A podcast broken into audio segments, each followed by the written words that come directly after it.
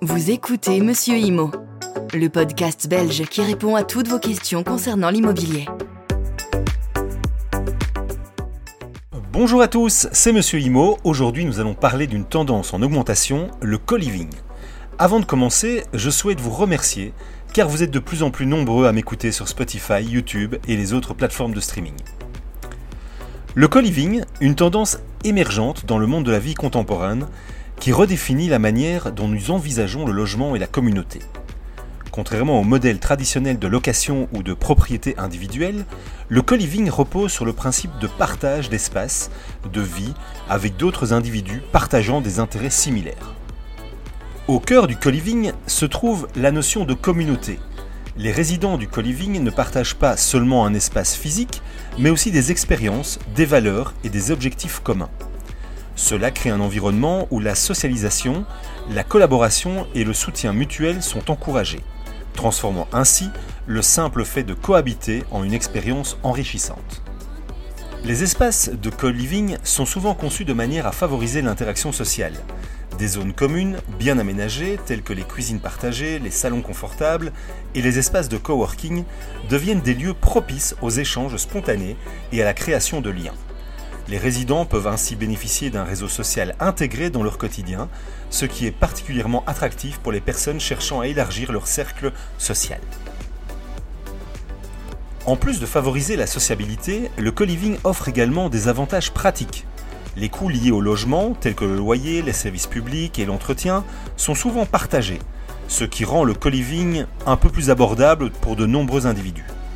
De plus, les services inclus, tels que le nettoyage régulier, l'accès à Internet et parfois même des activités organisées, simplifient la vie quotidienne des résidents.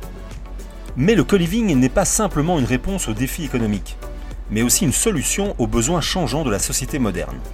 Les jeunes professionnels, les travailleurs indépendants et les nomades numériques trouvent dans le co-living une alternative flexible et adaptative à la vie traditionnelle en solo. De plus, le co-living peut favoriser une plus grande durabilité en maximisant l'utilisation des ressources et en réduisant l'empreinte écologique associée à la construction et à l'entretien des multiples logements individuels. Bien que le co-living ne convienne pas à tout le monde, il représente un changement significatif dans la façon dont nous concevons notre espace de vie.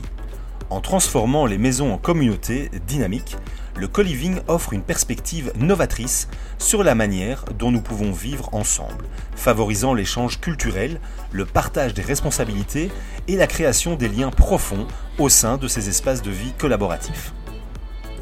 Ne confondez pas le co-living avec les maisons kangourous, qui vise les situations où une personne âgée loue une partie de sa maison à une famille ou à un étudiant à un loyer avantageux, avec en contrepartie des services rendus par ses locataires à la personne âgée, une sorte d'alternative aux maisons de retraite.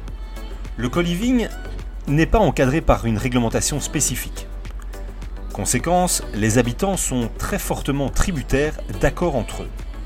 Des questions complexes peuvent surgir de la phase initiale du projet à la vie en communauté. Quelles sont les règles de copropriété? Comment partager les frais? Que faire si une famille souhaite quitter le co-living? Conclure des accords clairs et transparents dès le départ est essentiel. Consignez tous vos accords sur papier grâce au conseil du notaire.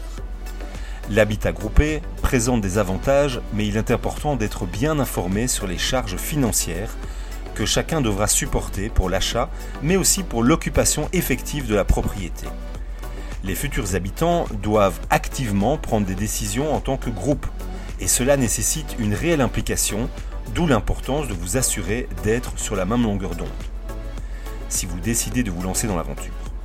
Enfin, n'hésitez pas à consulter au préalable un professionnel, il vous conseillera sur des nombreux aspects relatifs à ce projet. Merci d'avoir suivi cet épisode sur Spotify, Deezer ou YouTube. N'oubliez pas de vous abonner via les réseaux sociaux et les liens en description. Le contenu vous a plu Abonnez-vous et retrouvez encore plus de contenu sur www.monsieurimo.be.